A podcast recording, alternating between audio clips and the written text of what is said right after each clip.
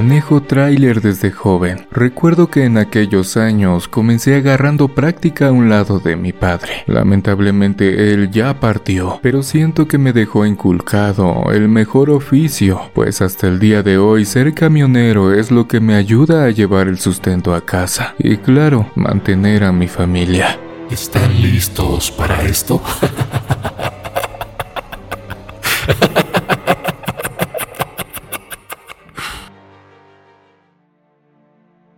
Siempre fui el 10-12 de mi padre, aunque esos números significan todo para mí. Más que un acompañante o ayudante, fui el amigo de mi viejo, su confidente, la persona que lo acompañó hasta el último latir de su corazón.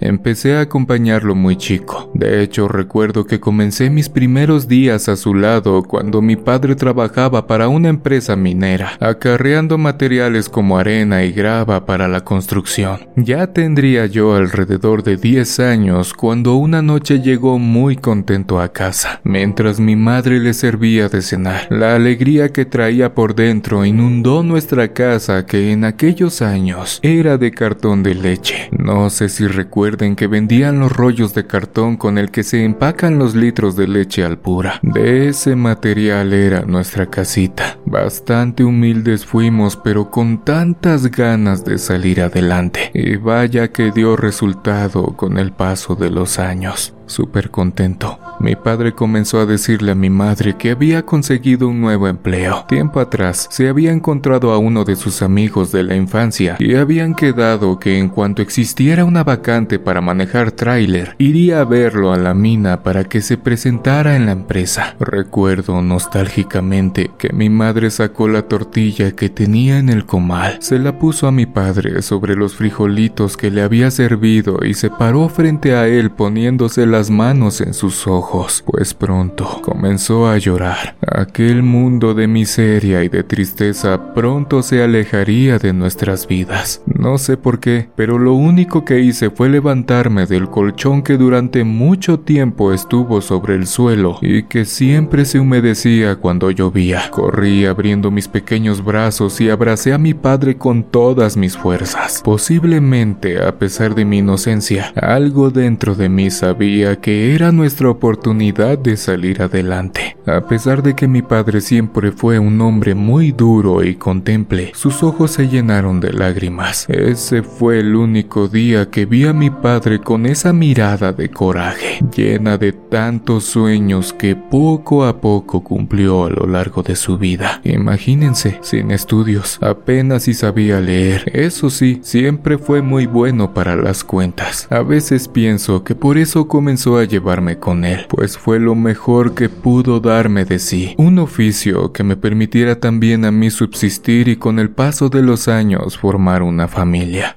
Gracias al cielo, el día que le dijeron que se presentara le dieron el trabajo. Recibió algunas instrucciones y pronto se presentaría para comenzar su trayectoria como camionero. Todo esto fue la apertura a un cambio de vida, pero nunca contamos con algunas experiencias sobrenaturales que estuvieron a punto de truncar nuestros sueños. En una ocasión, mi padre estuvo a punto de renunciar por lo que les contaré más adelante.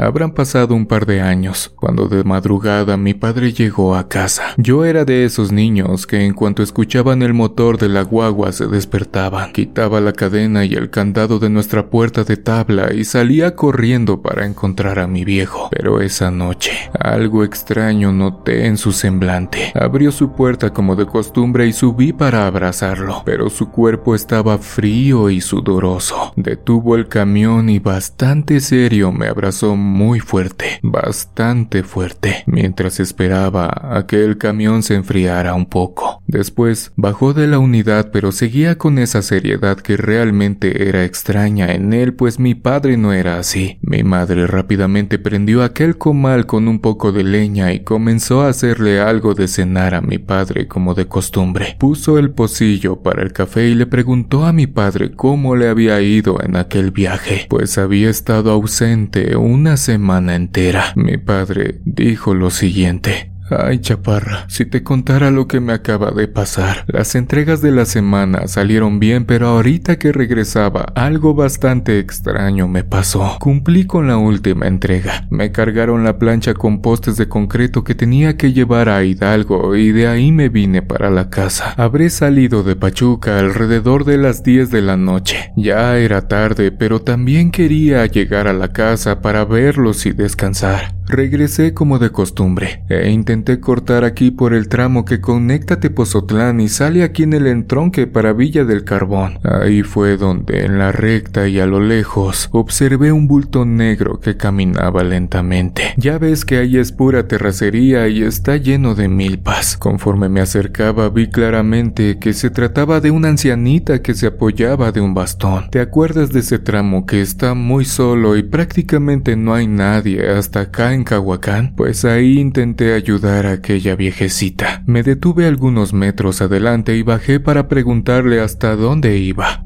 Buenas noches, madrecita. ¿Hasta dónde va? Hace mucho frío aquí. ¿No quiere que la acerque al pueblo? Aquella señora seguía agachada sin pronunciar ni una sola palabra. Yo temblaba de frío. Ya ves que en esa parte se llena de neblina, pero aquella mujer solo llevaba encima una rota y vieja frazada que a mi parecer no calentaba. Pregunté una vez más si podía llevarla para que no caminara tanto y de la nada comenzó a reírse de una forma tan extraña. Ese eco en su voz realmente comenzó a Giró hacia la derecha y comenzó a meterse en el maizal. No me lo vas a creer, chaparra, pero aquella mujer comenzó a correr entre la milpa como un animal pegaba unos brincos muy parecidos a los de las liebres y se seguía riendo. No pude verle la cara, pero sí vi con ayuda de las luces del camión las grandes manos y uñas con las que supuestamente se sostenía de la rama que tenía por bastón. Bastante impactado.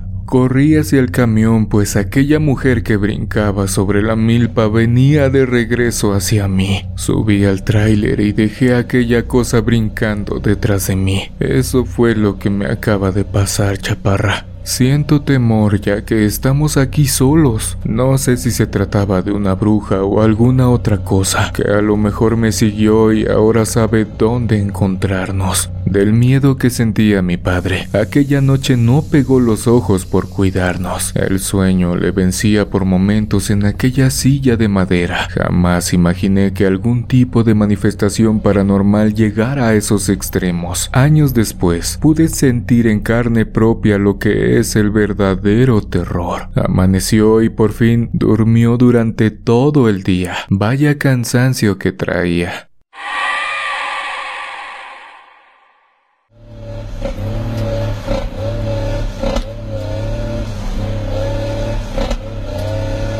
La empresa para la que trabajaba mi padre tenía relación con la antigua Luz y Fuerza del Centro. Se encargaba de llevar postes de luz y materiales para el Distrito Federal, ahora Ciudad de México, Puebla, Morelos, Michoacán e Hidalgo. En esos años, la infraestructura eléctrica estaba en su mero apogeo, así que había que surtir de material donde fuera necesario. Aquel día, felizmente subí al camión con unos luchadores de plástico. No sé si se acuerden de ellos. Eran de los más baratos, pero bien que me entretenían. Lleno de inocencia, comencé junto a mi viejo, aquel recorrido que cambiaría mi vida. De hecho, me tuvieron que llevar con la anciana de la comunidad para curarme de espanto. Fuimos a la base para que cargaran. Ya llenos, salimos rumbo a Puebla, específicamente a Tlisco. Mi padre que se encontraba alrededor de hora y media del centro de Puebla por lo que decían sus amigos camioneros. Era la primera vez que iba para allá así que como pudo, comenzó a pedirles referencias pues leer muy bien no sabía. A su manera intentó grabarse lo que le decían y así emprendimos aquella aventura. Salimos de la base esa tarde. Supuestamente llegaríamos alrededor de las 8 al centro de Puebla y de ahí nos desviaríamos para a Atlisco. Como les digo, mi padre era muy bueno para las cuentas. Ya conocía muy bien su camino y certeramente llegamos en el tiempo que él había calculado. Para ese entonces ya teníamos bastante hambre, así que nos detuvimos para cenar unas ricas semitas que venden por allá. Terminamos de comer y ya recuperados, decidimos aventarnos el último tramo rumbo a Tlisco antes de que la lluvia comenzara. A pesar de la oscuridad de la noche, el cielo se veía bastante gris como a punto de una gran tormenta. Mi padre nuevamente preguntó al señor de las emas hacia dónde podía dirigirse para llegar a aquel lugar. En efecto, sus amigos camioneros tenían razón. Ahora ya cualquiera pone una dirección en el celular y llegas bien rápido, pero en aquellos años, cuando todas las comunidades y pueblos iniciaban, era bastante difícil. Subimos al tráiler y mi padre comenzó a conducir. Ya más o menos tenía una noción de hacia dónde nos dirigíamos, pero aquel camino cada vez se miraba más oscuro y tenebroso. Llegamos a un pequeño entronque donde mi padre dudó por un momento y como muchos, no sabía si jalar para la izquierda o la derecha. Sin saberlo, estaba a punto de marcar nuestra existencia con un suceso más que aterrador. Decidió tomar el camino de la izquierda. El cielo tronaba como si estuviera a punto de caerse. Aquel camino de terracería pronto comenzó a humedecerse con las grandes gotas de agua que comenzaron a caer. Segundos después, aquel granizo bastante tupido nos detuvo por algunos minutos. Antes de quedarnos ahí estancados, mi padre decidió dar marcha, y aunque lento, decidió avanzar antes de que en la tierra comenzaran a formarse lodazales donde pudiéramos hundirnos y no salir jamás. Bastante nervioso continuó. Gracias al cielo, solo se trataba de un gran chubasco que pronto se quitó pero solo para que nos diéramos cuenta de que el camino en el que íbamos, algo raro ya estaba pasando. Conforme mi padre avanzaba, notamos que en la orilla del camino cada vez había más árboles. Esto provocaba que las luces del tráiler apenas se alumbraran algunos metros adelante. De verdad era muy perturbador ver hacia el frente y observar una oscuridad bastante extraña, tiniebla que francamente comenzó a ponerme nervioso. Bajé un poco la ventanilla para refrescar la cabina, pues ya estaba bastante empañado el parabrisas. Notamos que algo no andaba bien, pues el ruido del bosque era bastante fuerte. Se escuchaba el sonido del viento cruzar fuertemente las ramas de los árboles mientras que las lechuzas o aves hacían ruidos extraños mientras pasábamos por ese lugar. A mi edad, pienso que aquellas aves estaban anunciando nuestra llegada a los seres tan aterradores que vimos esa noche. El ambiente se ponía cada vez más frío. Llegó el momento en que tuve que cerrar la ventana pues vaho o vapor salía de nuestras bocas. Nos alegramos por un momento. Pensamos que ya casi llegábamos al lugar pues a lo lejos se veía el final de aquel camino tan tenebroso. Era como una cortina de luz azul proyectada por la gran luna de esa noche. Era bastante extraño, pues el cielo de Puebla estaba completamente nublado cuando nos paramos a cenar. Mi padre siguió por el camino hasta que llegamos al final de aquella arbolada, pero pronto nos dimos cuenta de que era el final del sendero. Por la intensa luz de la luna de esa noche, descubrimos rápidamente que estábamos en medio de la nada y estábamos entrando a lo que parecía un gran círculo de campo abierto rodeado por aquellos grandes árboles. Mi padre, bastante desconcertado, comenzó a irse por la orilla para que así diera vuelta y poder regresar por donde habíamos llegado. Rodeó aquel gran terreno y poco a poco comenzó a girar el volante del tráiler. Es aquí donde comenzamos a ser víctimas de situaciones paranormales que aún no comprendo. Según mi padre, ya había recorrido bastante terreno y la entrada de aquel lugar no aparecía. A esa edad realmente no sabía qué decirle pues también me di cuenta de que comenzamos solamente a recorrer aquel lugar en círculos. Los neumáticos del tráiler y la pesada carga que llevábamos aquella noche ya comenzaban a marcarse en aquel lugar. Si no teníamos cuidado, pronto comenzarían a hundirse las llantas por lo disparejo del camino y en cuestión de minutos quedaríamos atascados por completo. Inocentemente decidí asomarme para poder ayudar a mi viejo y así encontrar la salida de aquel sitio tan extraño. Siento que eso fue lo que me dejó marcado para siempre. Saqué mi cabecita para mirar la enorme luna que se encontraba justo encima de nosotros, pero algo extraño sucedió.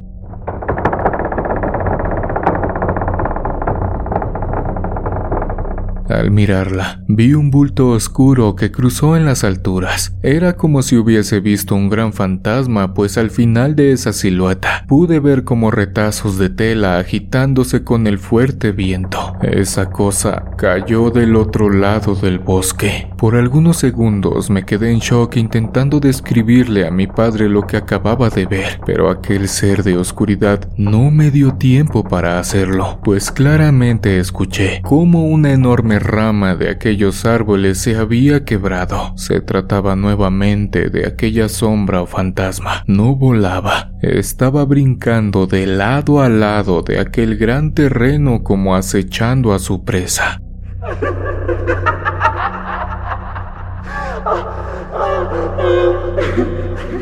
De la nada, comenzamos a escuchar algunas risas que hasta el día de hoy me enchinan la piel de todo mi cuerpo cada vez que lo recuerdo. No solo se trataba de una, eran varias las siluetas que nos estaban persiguiendo. Mi padre ya se había dado cuenta de lo que estaba pasando, pues solo sentí un fuerte jalón en mi playera que me metió hasta el fondo de la cabina. De lo fuerte que me jaló mi padre, me pegué bastante duro con la palanca de cambio mi llanto desapareció cuando también vi que de mi lado y sobre el costado de la plancha algo venía hacia mí. No sé cómo lo hizo, pero mi padre se estiró rápidamente para comenzar a subir la ventanilla, aunque en cuanto terminó, el camión dio un pequeño brinco y el motor se detuvo. Comencé a gritar de terror cuando aquella criatura tan aterradora se aproximaba hacia nosotros. Se sostenía de un poste del costado y de la plancha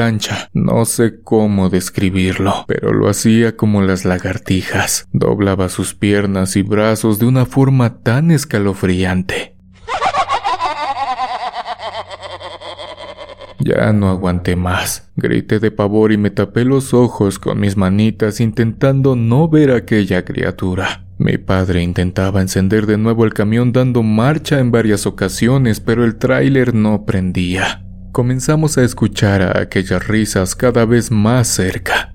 Mi viejo intentaba tranquilizarme diciéndome que no pasaba nada, que se trataba de brujas que pronto nos dejarían en paz. Como pudo, sacó un mecate que tenía alrededor de un bote en la parte de atrás de su asiento y con las manos temblorosas comenzó a rezar mientras ataba aquel lazo sobre su cintura. Por cada Padre nuestro, hacía un nudo que apretaba con todas sus fuerzas y nuevamente decía, Padre que estás en el cielo, protégenos de estas servidoras del diablo. Cúbrenos con tu sangre preciosa, pues mi pequeño y yo estamos en medio de la nada, y solo tú puedes ayudarnos y continuaba con la oración. No me lo van a creer, pero aquella bruja que brincaba de lado a lado cayó al suelo como si le hubiesen amarrado los pies y las manos. Aún recuerdo el sonido que provocó aquel gran bulto cuando cayó al suelo. Se revolcaba entre aullidos de dolor con voces completamente aterradoras, como las voces de aquella muchacha del exorcista.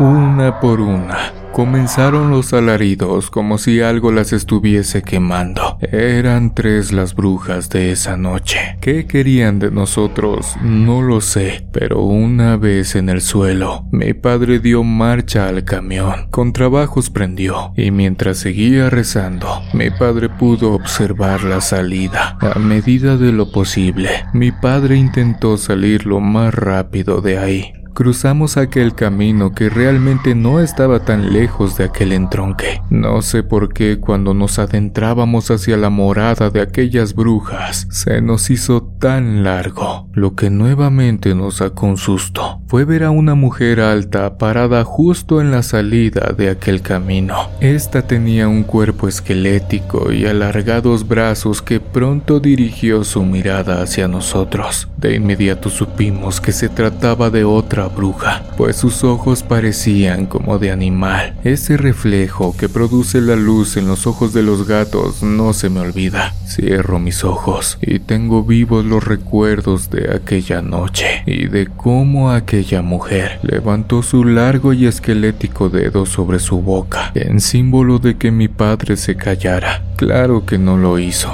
Mi padre siguió rezando durante un largo tiempo, casi hasta llegar al punto donde ya nos esperaban. En el transcurso del camino tuve que cambiarme, pues mis pantaloncillos habían quedado empapados por la impresión de aquella noche. Días después, me enteré que si no hubiese sido por mi abuelo, aquellas brujas de Atlisco nos hubieran ganado. Y quién sabe qué hubieran hecho con nosotros, pues él fue el que le dijo cómo amarrar a las brujas después de lo que le pasó aquella madrugada en la milpa. Amigos, muchas gracias por acompañarme en esta emisión. Me ayudarías mucho si te suscribes activando la campanita y me dejas tu pulgar arriba acompañado de un comentario. Si tienes el valor de escuchar otra de nuestras historias, te dejo en pantalla una para acompañarte lo que queda de esta noche. Nos vemos en una siguiente emisión de Oscuro Secreto.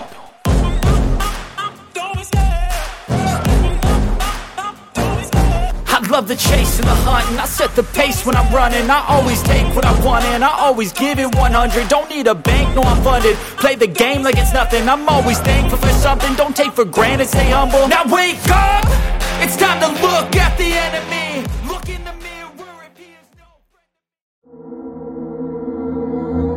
¿Quieres escuchar las historias de terror que más te gustan sin cortes comerciales? Puedes convertirte ahora en miembro de ACAST